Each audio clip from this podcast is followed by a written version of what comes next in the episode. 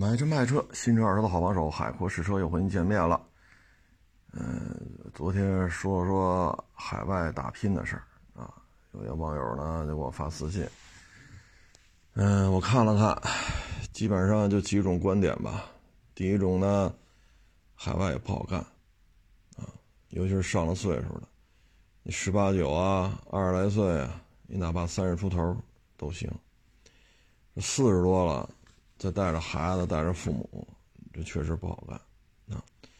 当然了，您说您专家呀，是吧？权威呀，啊，这个世界名人呀，啊，那另当别论。那或者您家大业大，卡里边一千万刀了，那您您移民哪儿去都无所谓啊。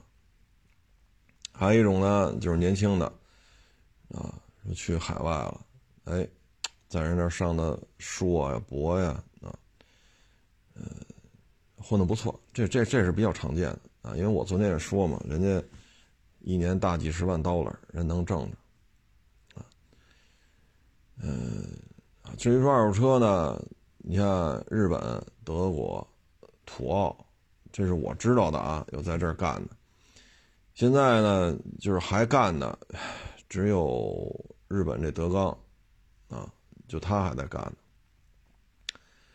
嗯，其他的都不干了，啊，嗯，所以这个就这么一现状吧，有机遇也有困难，啊，你真的说要拼个拼出个，是吧？那您真的是付出很多很多。你说北漂、沪漂是吧？深漂啊。嗯，那这里边最起码大家语言是能通的，文字是通的，货币是相通的，啊，而且你这个很多东西它是一就保持一致，因为都是中华民族，去海外的压力确实很大啊。我们呢只能说祝愿人家有一个好的结果吧，啊，因为咱们说这个不是为了给人拆台。啊，也不是说为了恶心人家，只是呢，我觉着如果这个国家也没去过，在国内也没干过二手车，啊，就想的都挺好的，那这个，你看国内干二手车，是你想的那样吗？呃，你真投，咱别多了，投一万块钱您试试，是不是？投一万块钱，啊，收一个收俩的差不多是吧？老凯越呀，老三零七呀。或者自主品牌的啊，三五千块钱一辆的，你投一万，你是不是能收个俩或者仨啊？那你在这种情况之下体验一下啊，否则的话都到那儿了，每天吃饭呀，这个水电费呀什么的，这都是钱啊，而且在那那边就不是人民币结算了，所以有些事儿呢，最好是提前做一个规划。嗨，这个就祝好吧，啊，祝人家，呃，能够心想事成，啊，有所为，啊，咱们说多了就成泼凉水了，那样也不合适，啊，嗯，然后呢，接下来咱就说说这个销量排名，这个话题啊，有些日子咱不说了，为什么呢？没啥变化，但是呢，三月份的 SUV 销量排行吧，哎，我觉得有点意思啊。这个有意思在哪儿呢？原来 SUV 销冠啊，多少年了，都是哈弗 H 六，但是在今年三月份 SUV 销量大排行当中，哈弗 H 六只排第四，啊，这个真是很少见了啊！你说它不当销冠，确实已经有那么几次了，但是前三都没有，这还是好久好久 没遇见的事儿了。嗯，三月份呢，第一名，Model Y 三万九，啊，去年三月份一万，今年三万九，所以销量暴涨了差不多三倍啊。比亚迪宋从去年三月的一万零九百，暴涨到今年三月的两万六千七，啊，这涨幅也是超过了百分之一百四。长安 CS 七五呢，去年三月是三万，今年是两万两千八。下跌百分之二十四，啊，哈弗 H 六呢，去年这个时候呢是三万四，今年只有一万九，下跌超过了百分之四十三。所以咱看这排名啊，跟去年三月份相比，正好是相反了。去年三月份第一哈弗 H 六，第二 CS 七五，第三比亚迪宋，第四 Model Y，啊，今年正好调过来，我只是结合今年的数据调过来说啊，不是说去年三月份这样，咱只是看它现在这个这个排名啊。所以咱们这个车呢，现在哈弗 H 六应该说是几代同堂吧。但是没想到卖成这样，这确实有点意外啊。嗯，你要说芯片影响吧，可是别家销量都挺高的呀。你 Model Model Y 三万九，比亚迪宋两万六，CS 七五两万二，哈弗 H 六只有一万九。所以我觉得这车呢，嗯，可能是需要做出一些调整。啊，如果销量这么掉下去的话呢，对于长城的整个这个士气呢，或多或少有点影响啊。因为这就是相当于，呃，中军帐中的那杆大旗啊，它是不能动的。所以周围还有什么坦克五百啊、坦克三百啊，是吧？什么欧拉呀，还有这么一堆能打的啊。但是中军帐中的这杆大旗是不能动的，所以它一下掉到第四，这确实。值得厂家去反思，啊，究竟是什么原因？因为第三代哈弗 H 六啊，我们这儿也没收着，还没有人卖呢，所以这个呢，就需要厂家来做一些决策了，啊。然后这比亚迪宋呢，这个还是走新能源的路子，啊，走新能源的路子。嗯，至于 CS 七五呢，它也是几款车吧，CS 七五、CS 七五 Plus。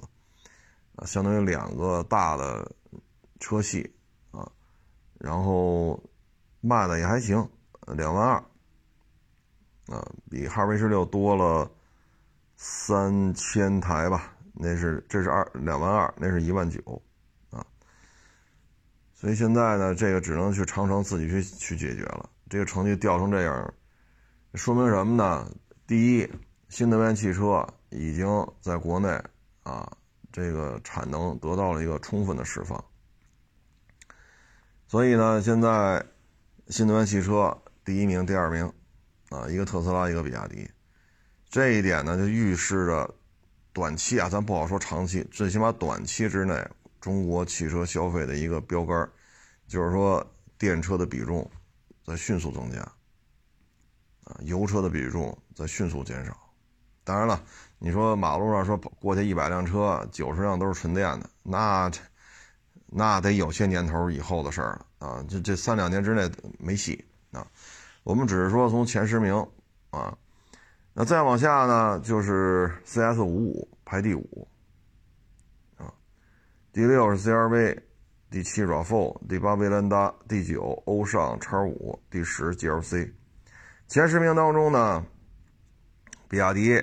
有一个，长安呢是 CS 七五、CS 五五和这个欧尚叉五，长安呢等于有三个，啊有三个，所以自主品牌当中前十名有四个，啊有四个都是咱们的，这也算还行吧，然后呢丰田呢是占了俩，RAV4 和威兰达，啊，这里边最让人意外的就是奔驰能进前十。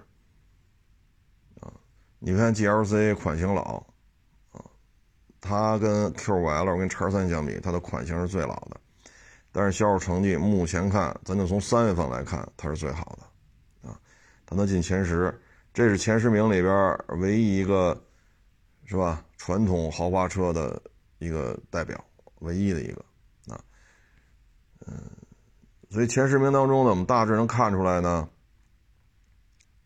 新能源占俩。自主品牌占四个，丰田占俩，豪华品牌传统的豪华品牌只有奔驰一个，啊，嗯，这里边让人觉得比较厉害的呢，就是长安啊，CS 七五、CS 五五、欧尚 X 五啊，就是长安现在前十名的有仨，这就说明这二年吧，长安的车呢，确实也是下了些功夫啊，因为销量说明一切嘛。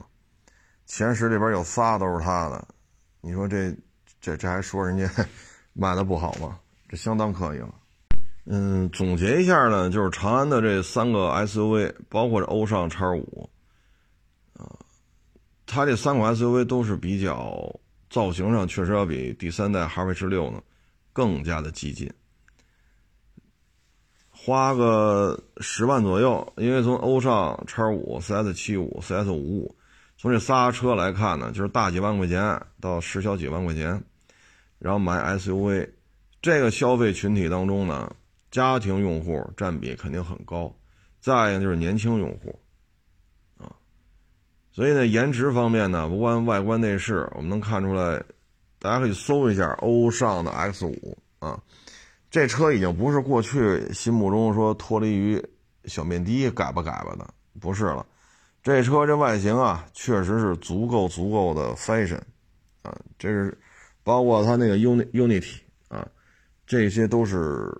有目共睹的，当然了，你说那个 Unity 开起来急刹车呀，什么穿那那是另外一回事儿。反正颜值确实做的更 fashion 啊。这个，嗯，有些网友说嘛，叫长安雷克萨啊，或者雷克长安啊，长安萨斯啊，反正甭管怎么说吧，形象设计很重要啊，嗯。现在看长安过去在欧洲啊，在其他一些国家设立一些研发中心，现在看确实是见到一些效果了啊。然后再说这个日系品牌，日系品牌呢，我觉得，嗯，过去啊，缤智、叉 V 基本上都能见到，但是呢，我们看这排名当中，前十五排到第十五了。才见着缤智，啊，叉 R V 就没见着，所以本田这俩小家伙吧，销量倒也还能做到一万台左右，但是怎么说呢，反正不耽误挣钱，啊，这哥俩你说有多大区别？一套图纸两个版本有多大区别？啊，所以相当于这一个车每个月能卖到两万台，啊，所以这个车倒不耽误挣钱。但是销量现在不是那么的强劲，啊，反正加一块两万，挣钱是肯定的。嗯，GLC 能进，我觉得 奔驰的这个三叉星啊，管点用，啊，管点用，款型这么老，还能卖到，反正比叉三和 Q5L 卖的好啊。至于说丰田这个 RAV4 和威兰达呢，加一块卖了两万七千多，啊，这应该说比去年三月份这哥俩的销量高。去年三月份卖了两万四，今年卖了两万七，啊，总体看还是可以的。啊，因为它的客单价要比缤智叉 V 高，啊，它卖不到十二三、十三四的，啊，所以呢，它的价位要高了。比缤智 XRV 得高个五六、四五万块钱吧，最起码得贵个四五万块钱。咱就说低配对低配啊，所以这是挣钱的啊，这是挣钱的。嗯，至于说 C H C H R 一泽卖不动嘛，这没关系，卡罗拉 SUV 一南一北两边都在出啊，这两台车加上 C H R 一泽，四个车一个平台，这成本摊销。啊，这四个车现在那哥俩加一块差不多能卖个一万一二，就 C H R 加一泽，差不多卖个一万一万二三，啊，差不多卖这个量。卡罗拉这俩车呢，我个人感觉加一块卖到一万五以上，问题不大。所以相当于呢，这一台车出了四个，一个底盘出了四个车，加一块的销量呢，应该是能到两万五以上。接近三万，所以说从成本摊销，啊，从这种马路上曝光率，今年下半年吧，丰田的这四个小家伙，就小 SUV 啊，应该说会有一个明显的改变，啊，有一个明显的改变。这里边让人觉得有点哎呀，唏嘘不已的，就是东风日产，奇骏，你像那么老的车，RAV4 换了，奇骏没换。CRV 换了，奇骏还没换，就这样，奇骏一个月还能卖一万多，但是换完三缸机之后就歇菜了。啊，我都没查着三月份奇骏卖多少辆，有的说三月份奇骏卖了三千台，有的说卖了两千台，反正我是没查着啊。看来这数据不是太理想，所以这对于东风日产来讲呢，现在逍客也是款型比较老。他逍客一台车，他要面对卡罗拉 SUV 一南一北俩，他要面对 CHR 一泽一南一北俩，他还要面对缤智 XRV，仅仅是日系的，他就要面对这么多，以一打六，逍客还能排到第十一名，卖了一万一，在这个级别当中，它的销量要高于缤智，我觉得作为逍客来讲，实属不易了。这一代逍客款型可也不新了，啊，所以这个时候我觉得就值得深思了。就是咱们款型这么老的车，大家可以查查去年那个老奇骏，啊，就没换代之前，款型这么老还能卖一万多，为什么一换代，那一就没了，就剩一零头了？唉，这确实就。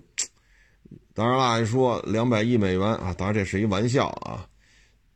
就说你花了这么大心思啊，呕心沥血啊，就弄出个一点五三缸来。他有时候咱看这车，咱就是特别好奇。你看啊，手头有二点五四缸自吸，就老奇骏的啊，二点零四缸自吸，有二点零 T，有一点五 T 三缸。你为什么不把这四台发动机都给新奇骏呢？对吧？你弄一个什么 Nismo 版本 2.0T 的奇骏，我跑得快啊。然后你可以弄这种经典版的动力，就是2.5和2.0四缸自吸，你接着用。然后你再来一个是叫什么经，就是节油版啊，什么之类的，你上1.5三缸，你可以完全这么做呀，也没有增加它什么成本呢。这些发动机是不是现成的呀？而且海外的奇骏它就有2.5四缸自吸，这都不需要你做过多的匹配呀、标定，不需要你做太多的付出，端过来就能卖。所以你看，现在前十名没有东风日产啊，我们在第十一名看到逍客卖了一万一啊，跟第十名 GLC 相比呢，嗯，差了一千台吧，GLC 卖一万二，逍客卖一万一，排在第十一。所以我们现在就感觉啊，如果说这么改下去，说花钱了吗？花了，啊，二百亿美元这就是一笑话啊！实际上没这么多钱，也不是谁这么 拿这当个梗。现在啊，就是你花这么多钱倒腾一新奇骏，愣把一个月销一万多的车弄成那一就给弄没了。如果逍客再一换代还玩三缸，那可能东风日产年销量就会从百万。可能就会跌破七十五万大关，啊，因为奇骏加逍客，按过去这两年啊，基本上能做到三十万台，就奇骏加逍客啊，三十万台左右。而东风日产呢，大致是一百出头，一百零几、一百一，这就是销售量。如果说这哥俩奇骏加逍客，逍客换代也玩三缸，这俩车从年销三十万左右变成年销。五六万、六七万，那是不是百万级的销量就会跌破七十五万大关？说咱钱也花了，罪也受了，该请这帮自媒体的吹咱也吹了，该给的红包咱也给了，完了销量就成这样了，那咱这买卖做的没意思了呀？是不是？咱吃点苦，受点累，能挣俩钱咱就值。那现在呢？你这成什么样子了？嗯，所以从通过这个看吧，我觉得这么下去，东风日产的东风日产的未来在纯电车还没有说彻底革了油车的命，或者说轻动力革了油车的命，在这事儿还没发生之前，东风日产的油车时代就会进入一个快速衰退期，快速衰退。这个不赖别人，其实奇骏这事很好解决。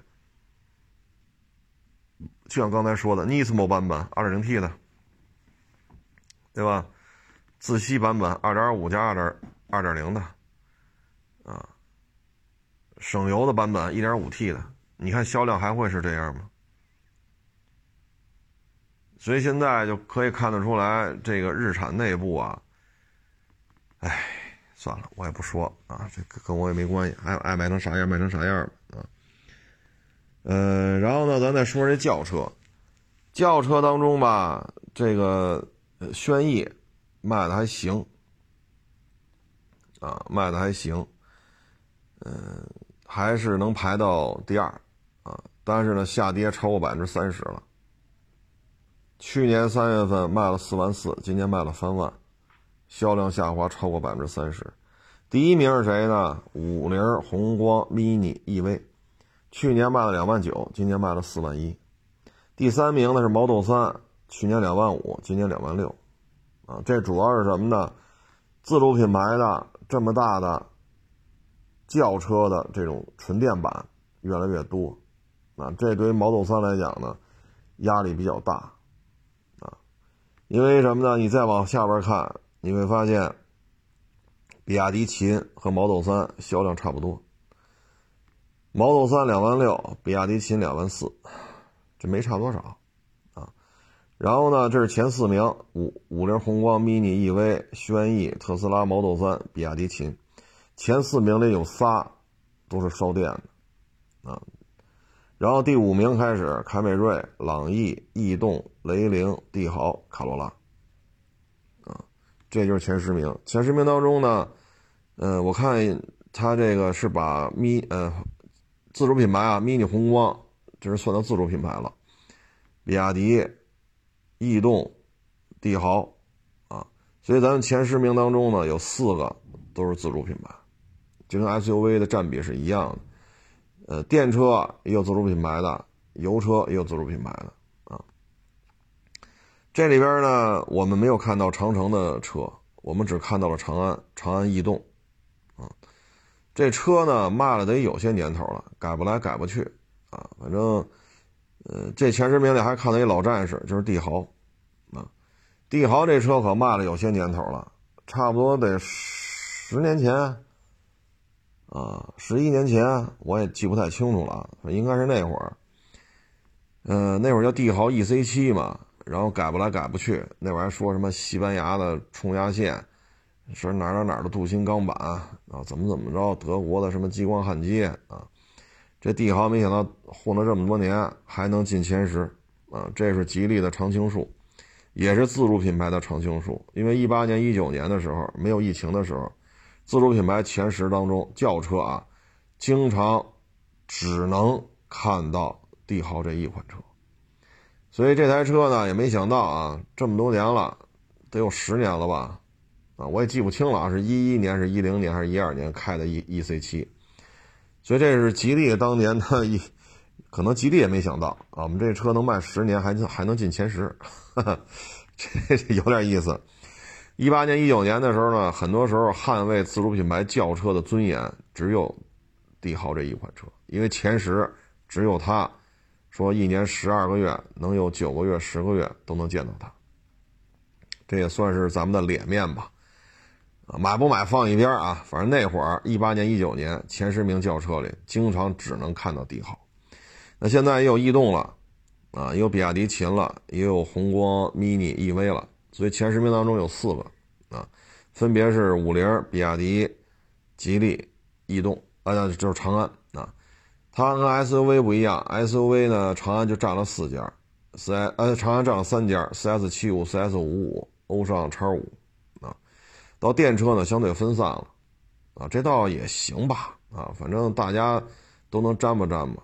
对于各个主机厂的发展的这种潜力啊、现金流啊、信心呀。都是有帮助的，啊，这里边呢，合资品牌吧，呃，丰田还是表现的比较比较稳健吧。你看第五名凯美瑞，第八名雷凌，第十名卡罗拉，啊，等于前十个车里边有仨都是丰田的，所以这个还是怎么说呢？口碑呀。啊，配置啊，方方面面呀，可能做的还行吧，啊，凯美瑞呢，首先这不算是一个便宜车，啊，因为雅阁比它便宜，天籁比它更便宜，这凯美瑞能撑到现在吧，跟它的品牌号召力啊，车型的传承啊，可能跟这有点关系，啊，嗯，不便宜，这有什么说什么啊，车确实不算便宜。这个只能说喜欢呗，是吧？雷凌卡罗拉呢，我觉得主要就是这混动，啊，因为占整个卡罗拉家族或者雷凌家族当中的占比比较高，啊，嗯，这个车反正混动这一块吧，在十二三万裸车价啊，在这个圈子里边，应该说还是丰田比较有优势吧。原来咱们也讲过凌派。混动和卡罗拉雷凌混动，它本田的混动在飞度这个级别当中，低端的混动做的比较失败，所以没办法，只能把雅阁啊、奥德赛用的这种偏中端的混动降级，降到凌派上，那成本就高了。所以呢，最终指导价呢，凌派的混动要比卡罗拉雷凌的混动贵，贵好几千，配置还低。啊，不论是安全配置啊，还是后悬挂呀，所以现在卡罗拉雷凌能卖到这个成绩，你要把它那混动剔除了，其实也没有那么高啊。所以你看它现在呢，混动在这个级别当中，它现在就成了一个标杆了，就是卡罗拉雷凌啊。嗯，这个做这么多年了嘛，啊，所以它的混动相对而言经验比较丰富啊，经验比较丰富。嗯，这就是目前说前十名里头能有仨。那现在呢？这个问题在哪儿呢？问题就在于卡罗拉的销量掉的比较厉害，啊，掉的比较厉害，掉到什么程度了呢？应该说已经是马上就快出前十了。这个原因吧，我觉得，嗯，雷凌定价呢比卡罗拉。各种版本吧啊，雷凌都稍微便宜一点啊，卡罗拉的稍微贵一点。毕竟雷凌在国内的传承啊、历史积淀呀还是差一点，不像卡罗拉，你上网一查是吧？这卡罗拉八代什么样，九代什么样，十代什么样，你再往前倒还有呢啊。所以雷凌呢，这就属于双车战略嘛啊，就是软放和威雷达似的，汉兰达和皇冠陆放。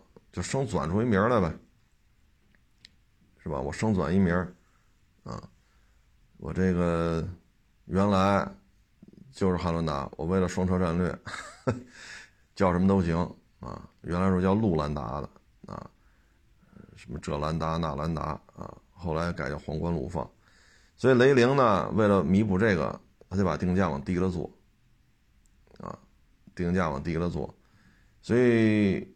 卡罗拉呢？我觉得是不是应该增加一丢丢的这个性价比啊？比如说出一个增配版，或者说你就叫二零二二款啊，配置能不能再多给一点啊？这样的话呢，把它从这个销量下滑的趋势当中扭转回来。因为卡罗拉雷凌，如果雷凌还能做到五六名、六七名，那卡罗拉进不了前十。那这是不是有点跌面儿啊？大概其实这么一情况。所以总体看吧，丰田在 SUV 里占俩，在轿车里占仨啊。丰田在油车时代吧，还是比较扎实啊，比较稳定。但是到了电车时代会怎么样呢？这谁也说不清楚啊，谁也说不清楚，只能是走一步看一步了。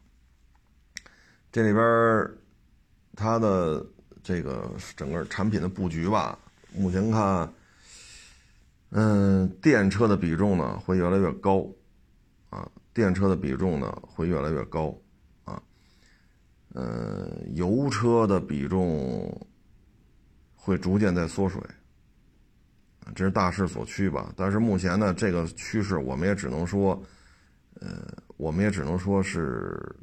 暂时能看到的啊，因为现在看呢，它还有在做这个纯，呃，就纯轻动力的啊。如果轻动力这一块将来如何如何的话，那现在等于电车的这些投入呢，这又是，这就是反正拐弯拐的有点快啊。所以将来的变化呢，咱也说不清楚啊，真是说不清，咱只能说短期。将来轻动力会不会也像现在这样，电动车这样，又大规模支持？这个说不清楚，啊。然后大众系呢，朗逸，啊，我们能看到的就一个朗逸，朗逸卖了两万一，去年卖三万五，今年卖两万一，销量下滑百分之三十九。呃，轩逸呢，从四万四降到三万，销量下滑超过百分之三十。啊，但是轩逸还能卖三万，还能排第二。朗逸呢，卖两万一，排第六。啊，大众系呢，过去还是比较那什么的啊。你比如说宝来、朗逸、桑塔纳、速腾，啊，前十名里这几个怎么着也得上仨吧？但是现在看，只有一个，啊，只有一个朗逸了，别的没有了。啊然后第十一名是速腾，十二名是雅阁，十三名英朗，十四名奔驰 E，十五名是宝来。所以大众系的车呢还是比较多的，都能过万。宝来排第十五，还卖一万二。啊，速腾卖一万五，所以车比较多，但是只能说做到月销过万了。像过去两三万，坦坦的，啊，你像朗逸四五万，没问题。但现在全线下滑呢，我觉得主要原因就是什么？第一，是不是够节油？1.4T 加双离合的车油耗确实不高，这确实确实挺省油的。但是呢，保养费用贵，啊，双离合不稳定。那自吸的也有1.5加普通的自动变速箱，但是太肉了。因为我们一个小兄弟家里买了一个1.5自动挡的朗逸，哎呀！这家伙这确实肉了点啊，嗯，所以它现在没有一个居中的一个动力可供选择啊。你比如像卡罗拉雷凌这一点一点八加混动，这套动力系统如果大众有的话，那它整个这种销售状态会好很多啊，会好很多。但是现在看不出来啊。现在大众这混动现在做的不是太灵光，玩纯电吧卖的就更惨了，所以大众呢现在的现状应该说可能啊就是未来丰田的现状，啊，而大众的 ID 系列呢车挺多的，ID 三四五六啊，但是现在销量没拔起来，啊，那丰田跟大众现在差距呢，除了双离合这事儿之外呢，主要原因就是丰田有一套。混动，啊，所以油到电这过渡过程当中，呃，可能大众就比较根儿嘎，它的硬切直接从油切到电，但是丰田有一套混动在这挡一下，啊，所以我们要是不太乐观的预期呢，那未来，啊，未来的丰田会不会就是现在的大众这种现状？这咱也不好说。啊，如果将来国家政策调了，改成轻动力了，那丰田就得了势了。如果就吃纯电，就这么着了，爱咋咋地，那对于丰田来讲就很被动。啊，那他现在就不如大众了。大众最起码现在，别说现在，就是去年，ID 三四五六就可以买到了。然后 ID 三可能差一点，哎，ID 三是今年的吗？记不住了，反正 ID 三四五六都已经量产了。这个对于。丰田来讲严重滞后了，啊，所以现在这变化是很很玄机、很玄妙，这完全取决于政策，啊，那这里边呢，第十四名奔驰 E，这又是传统豪华品牌当中唯一的一个，那个 SUV 是奔驰 GLC，这是奔驰 E，所以你说这事儿有点意思，啊，有点意思。呃，奔驰 E，哎，奔驰大标啊，在油车时代还是好使，但是你要看看 EQC、EQS 什么的，EQ 这个 EQ 那个，那表现真的是惨不忍睹啊。嗯，所以这也是油车时代的倔强吧。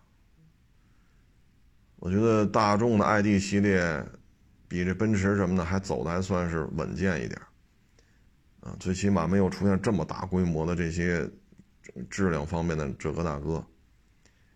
但是现在油车呢，确实下滑的厉害，就大众，电车确实也出了很多车，但是需要时间，啊，而且经营思路、销售策略。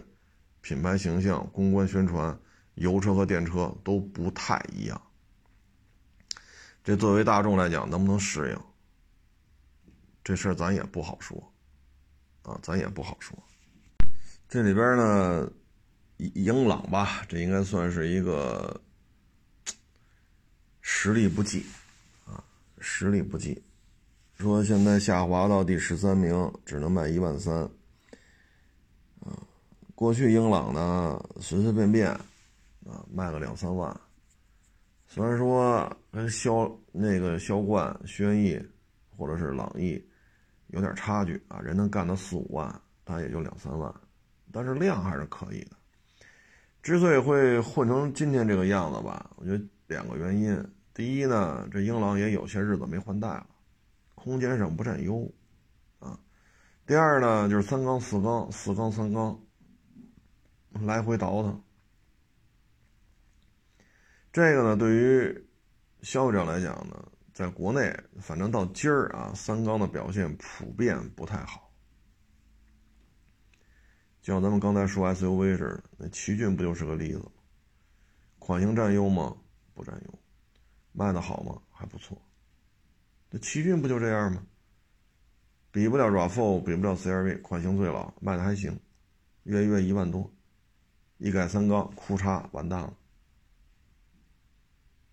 所以这英朗就是这样，啊，你说日产吧，属于手头有现成的发动机，2.0T、2.5、2.0、1.5，它最起码有四款发动机可以怼到奇骏上，它只上1.5，其他都不用，哪怕海外版本的奇骏有2.5四缸自吸，也不给你用，啊，那英朗就不是了。因为别克呢，过去这二十二三年吧，早些年呢是纯种美国车，啊，君威第一代君威啊，当然再早不叫君威啊，叫什么新世纪啊，什么 GL 叉啊什么的，后来那一代我们就统称为第一代君威了，啊，那确实是纯种美国车，啊，嗯，但是后来呢，也是考虑就国内的国情嘛。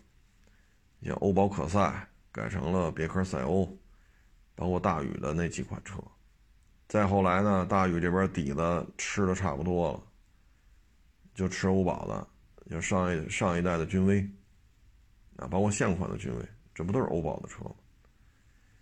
那现在欧宝呢，他又给卖了，所以现在呢，你对于这种中小型车，你说弄一大皮卡是吧？八缸的、六缸的啊，五米多长、六米多长，这没问题。啊，这这这这这美国人玩这玩的溜着呢，但是在咱们国家不能这么干呢。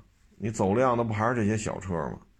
所以说，小排量发动机对于通用来讲玩不转。啊，1.0T、1.3自吸、1.3T、1.4T、1.5T、1.5自吸、1.6T、1.6自吸、1.8，你看看多少发动机？啊，你看看多少发动机？干式双离合、湿式双离合、六 AT、CVT、六速手动、五速手动，你这么多种变速箱，这么多种发动机，全倒腾出在这种售价比较低的车上，你的制造成本、后勤的保障成本是不是有比较高的呀？您说，你说咱弄一奔驰大 S，或者咱弄个什么 A 八啊，或者咱弄个什么叉五，弄个什么大 Q 七。啊，咱这动力系统可多了，啊，四缸的、六缸的、八缸的、汽油的、柴油的，是吧？呃，弄个什么高性能版本啊，比如叉五的这个，呃，M 版本，啊，都可以，啊，你折腾呗。咱这车总价在这儿了，咱的发动机可以提供很多种。那你 A 八、七系，是吧？GLS、大 S 这车肯定比英朗卖的贵吧？那人家可以倒腾这么多发动机，这么多变速箱，这么多版本，这么多规格。你比如说奔驰标轴的、长轴的、迈巴赫，这仨车不是一个车吗？就是来回这么倒腾，人家倒腾得起啊，因为我车单价高啊。你英朗行吗？你说英朗咱也卖个八十万、一百万，那 我就这么说，我自己都不信呢。啊，所以在这种情况之下吧，就是，呃，怎么说呢？啊，我们还是希望吧，就是。呃，大众的电动汽车能够尽快的把产能拉升起来。我们也希望呢，像英朗啊，它能够把它的这个，呃，怎么说呢？换代车型啊，呃，一个相对稳定的汽油发动机。因为现在到这种时代了，你的汽油发动机还不能落听的话，确实是有点被动了。因为什么呢？电车时代已经来了。啊，咱现在油车时代的末期，咱这个汽油发动机还玩不转，这是不是不合适？啊，仅供参考啊，仅供参考。嗯，丰田呢就是纯电，能不能加快点步伐啊？否则这个排名当中，比亚迪的车会越来越多啊。现在比亚迪的销量已经是全线开花了。啊，你说有些不足嘛？确实有啊，这不足那不足，咱有什么说什么，这这这这这是客观存在的啊。但是，唉，它毕竟它电动车的起量了呀，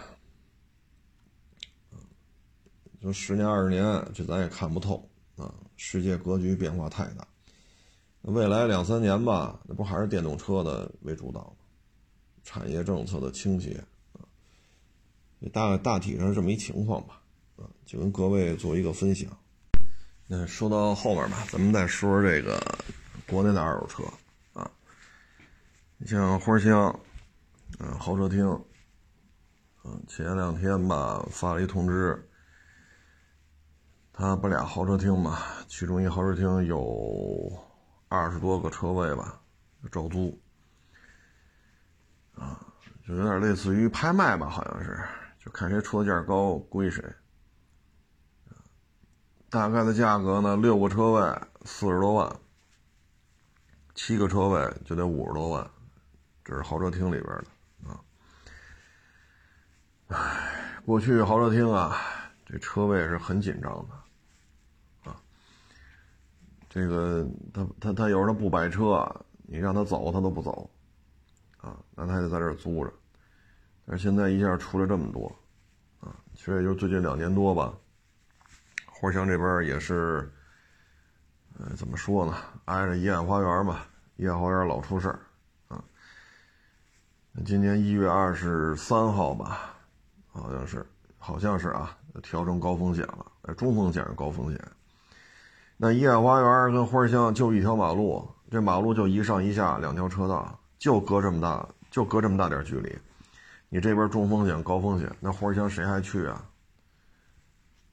所以确实，你包括去年，呃，二零年，二零年六七月份，花乡新发地京深，高风险，啊，然后在今年一月份、二月份，这个颐安花园高风险之前，就二一年吧，它还有高风险，二零年是六七八，又弄了五六十天，所以这么一弄吧，就没人来。真是扛不住啊，啊！所以一下出来这么多车位。过去这底下车位吧，基本上私下找找就就怼出去了，啊，很少说得到市场管理方这个层面说咱们得拍卖一下啊，啊或者竞拍一下啊，啊公开招租啊，这多少年没遇见这事儿了。打有花香，啊，这市场开业以后。到现在这是第一次遇见，啊，所以你就可想而知现在是什么形势，不好干，啊，不好干。唉，过去谁要在这儿摆俩车，那就是挣钱呀，啊，摆俩车就挣钱。但是现在可不是了，啊，现在可不是了。你只要把钱换成车，只要把车往这一摆，这个就是牵扯到一个风险的问题。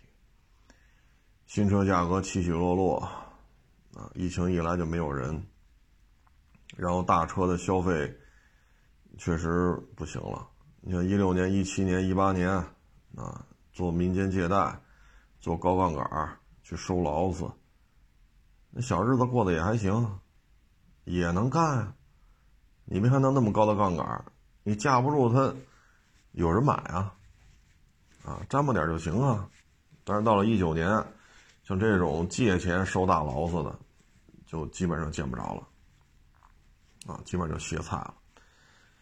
然后到了疫情吧，这就不是说经济下行的问题了，是你一弄高风险就没人来，啊，你别高风险，中风险都没人来，